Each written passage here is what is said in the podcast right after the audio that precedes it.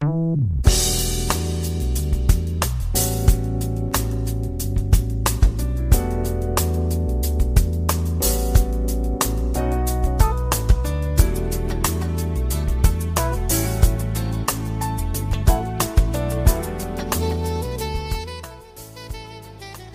朋友们，大家好，欢迎来到蔡老师健康讲堂，我是您的蔡老师。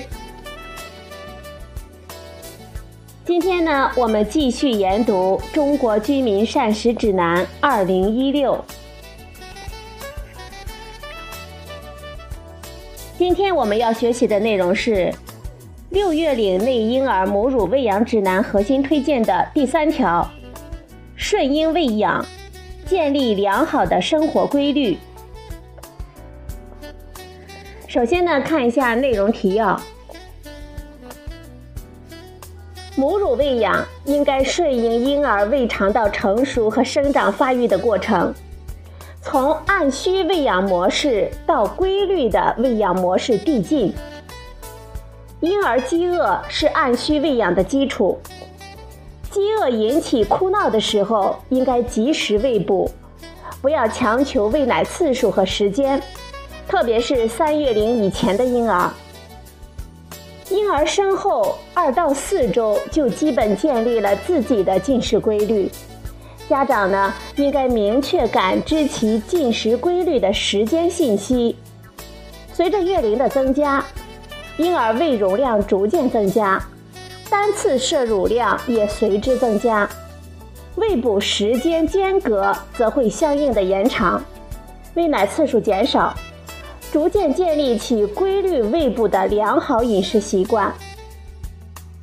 如果婴儿哭闹明显不符合平时的进食规律，我们首先应该排除非饥饿原因，比如说胃肠不适等等。非饥饿原因引起的哭闹。增加喂哺的次数只能缓解婴儿的焦躁心理，并不能解决根本的问题。所以呢，我们应该及时就医。再来看一下核心推荐的第三条的关键推荐部分。第一条，母乳喂养应从按需喂养模式到规律喂养模式进行递进。第二条。饥饿引起哭闹时，应及时喂哺，不要强求喂奶次数和时间，但一般每天喂奶的次数可能在八次以上，生后最初会在十次以上。第三条，随着婴儿月龄的增加，逐渐减少喂奶次数，建立规律补喂的良好饮食习惯。第四条，婴儿异常哭闹的时候。我们首先应该考虑非饥饿原因，及时就医。接下来看一下实践应用部分。我们如何判断婴儿因饥饿引起的哭闹呢？婴儿生后的最初几周之内，我们鼓励妈妈每二十四小时进行八到十二次的喂养。婴儿饥饿的早期表现包括警觉、身体活动增加、面部表情增加；婴儿饥饿的后续表现才是哭闹。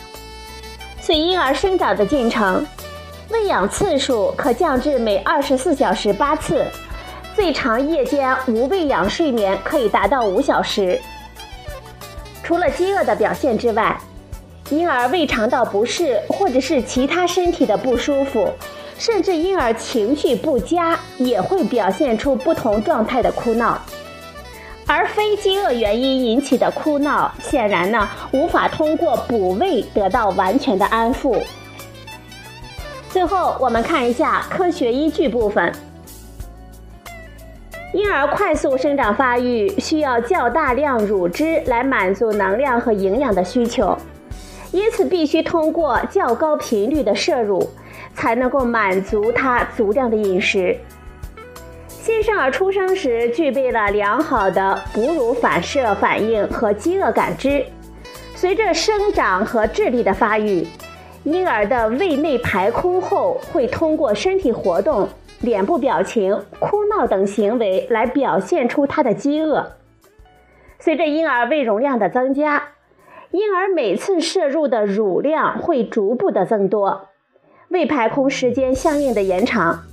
同时呢，乳妈妈的泌乳量也相应的增加。此时补喂的次数则可以不断的减少，前后两次补胃间隔时间可以延长。正常情况下，婴儿会处于睡眠、饥饿、觉醒、哭闹、哺乳、睡眠的循环状态下。补胃间隔时间延长之后，婴儿喂养的规律性和节奏感会更明显。对包括饮食在内的生活习惯的影响也会更加的明显，因此呢，我们还需要特别的关注培养规律的哺乳和睡眠的习惯，减少睡眠时的哺乳次数，可以促进婴儿养成良好的睡眠习惯。由于不同婴儿个体的差异，胃容量、每次哺乳时摄入的乳量、睡眠状态存在各种差异。我们要顺应婴儿的表现，以时他表现出的饥饿反应来进行哺乳，可以更好的兼顾足量摄入、睡眠和生活规律等多方面的需要。好了，朋友们，今天呢，蔡老师给大家讲了核心推荐的第三条：顺婴喂养，建立良好的生活规律。今天的节目呢，就到这里。谢谢您的收听，我们明天再会。